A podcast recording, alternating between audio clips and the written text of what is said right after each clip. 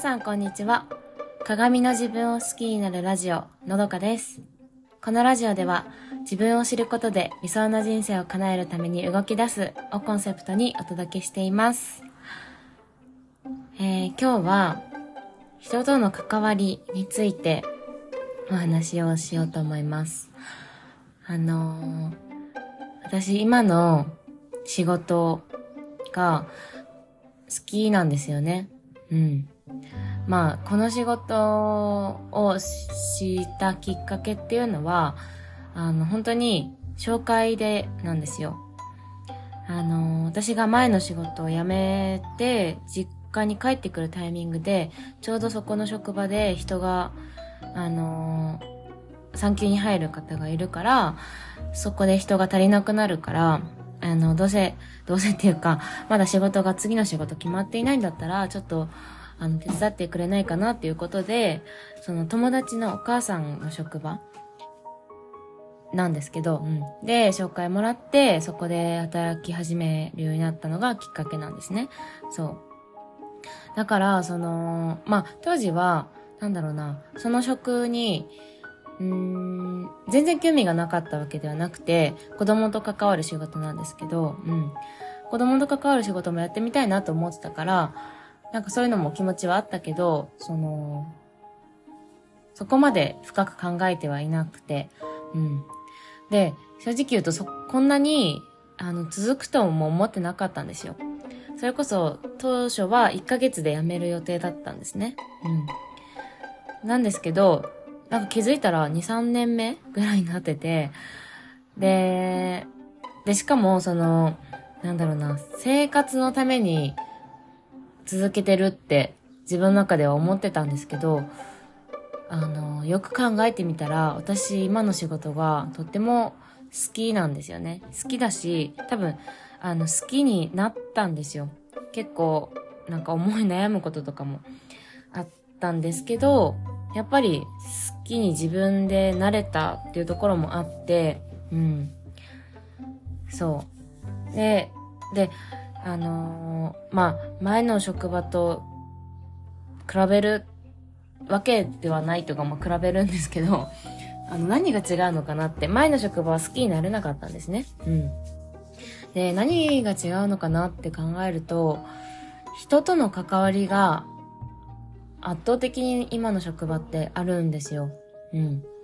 あの、前の職場もサービス業で対人ではあったんですけど、まあまずその同僚とのコミュニケーションが圧倒的に違くて、あの、前の職場は、まあ、その時期もあってですね、コロナ禍っていうこともあって、もうコロナ禍の真っ最中っていうか、うん、入社してすぐにコロナ禍になってしまったから、そもそもそういう物理的な致し方ない問題で、人との距離が全然近くなかったっていうのもあるし、まあ、あとは、みんなパソコンに向かって仕事に追われていたんですよ。うん。で、まあ、私、なんだろうな、コミュニケーション、私は当時はそのコミュニケーションの大切さとか全然気づいてなくて、なんなら、あの、私は自分で人と関わることがそんなに好きじゃない人間だってずっと思ってたんですよね。うん。で、今の職場は、あの、まあ、今の職場も入った時は、相変わらずその人と関わることがそんなに好きじゃないっては、そういう意識は変わらなかったんですけど、あの、周りの皆さんがすごくコミュニケーションを取ろうとしてくれる方に恵まれて、うん。本当にそれはありがたいなって、ありがたいの一言に尽きるんですけど、うん。なんかあの、なんだろう、本当に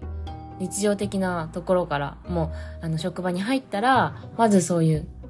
会話から始まるし、今日暑いねとか、朝犬の散歩に行ったんだけど、もうその時から暑かったからすぐ帰ってきちゃったんだよねとか、昨日何々ちゃんがどうのこうのでとかっていうその、まあ、職場の子供たちの話をしたりとか、うん。なんかそういう、全然なんか大した話じゃないんですよ。本当日常会話、本当雑談レベルなんですけど、なんかそういうところに多分私は人のぬくもりっていうか、コミュニケーションを感じていて、それが私の中ではとても大きかったんだなって気づいたんですね。うん。で、そう。私って人と関わることが嫌いだって思ってたけど、いや、そんなことないくて、で、結構その、自分は一人でいることが好きとか、うん。人と関わること得意じゃないって思う人いると思うんですけど、いや、人と関わることが嫌いな人っているのかなって思ったんです。うん。多分その、嫌いって思ってしまってる人、思ってしまうた原因っていうのは、人と関わることで傷ついてしまうことがあったから、それが怖くて、傷つくことが怖くて、自分は人と関わることが嫌いだって思い込んでしまったんじゃないかなって。うん。心の底では、やっぱり人とのつながりって、あの、つながっていたいとか、あの、人とのコミュニケーション好きっていう気持ちが人間誰しもあるんじゃないのかなって、うん、思うんですよ。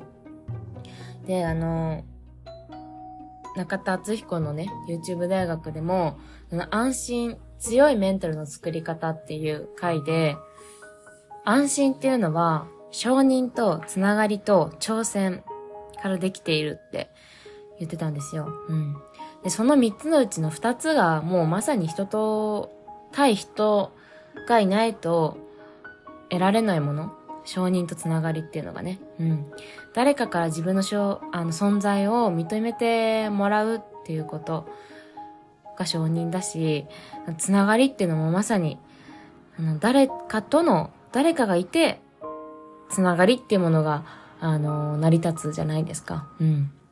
やっぱりその、人との関わりとかつながりっていうのって、人間本能的にも欲しているものなんだなって。うん。で、私、あのー、3ヶ月、2ヶ月ぐらいインスタグラムを使ってなかったんですよね。っていう話を前したと思うんですけど、そう。で、久しぶりにす、今週、あの、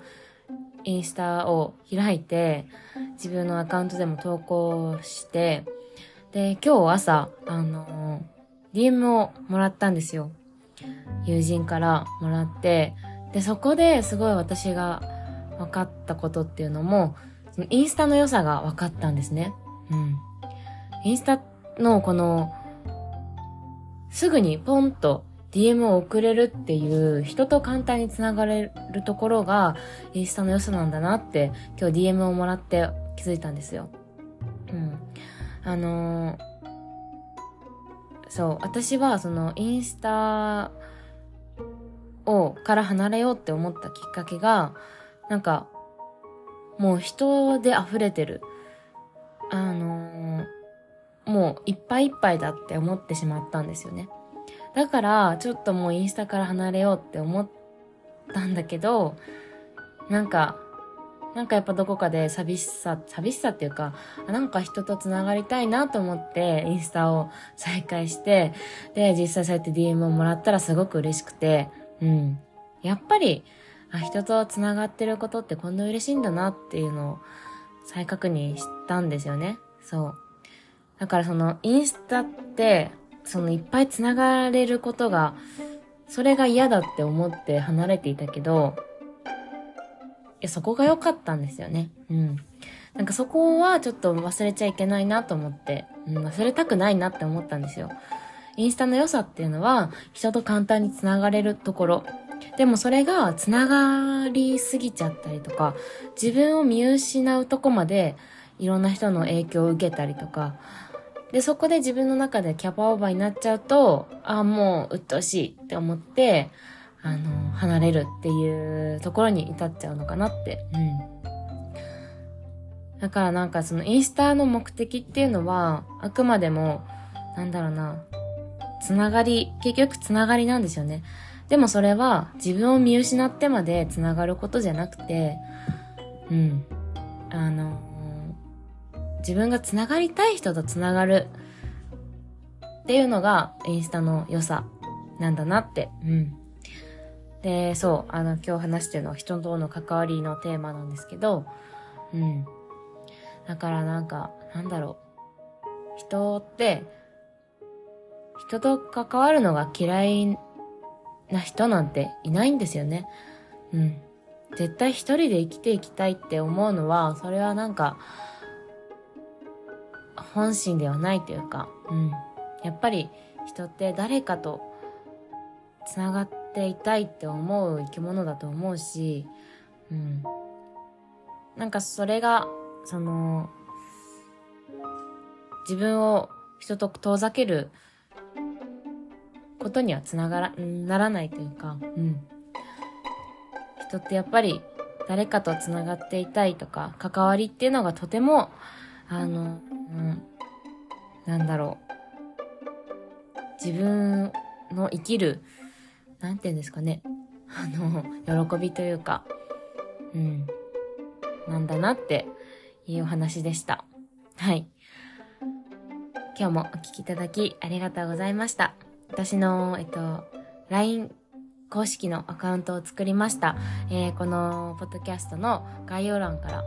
リンクがありますので、そちらから登録できます。はい。えー、の、このラジオを聴いてくださった感想だったりとか、えー、誰にも話せないけど、話したい。人との、人に誰かに聞いてほしいとかっていう、自分の心の思いとかっていうのをぜひ私のこの LINE に送ってください。はい。私が聞きます。うん。私がこうやってあなたに聞いてもらってるのと同じように、あなたの心を私は受け止めたいと思うので、ぜひメッセージください。それでは今日も素敵な一日をお過ごしください。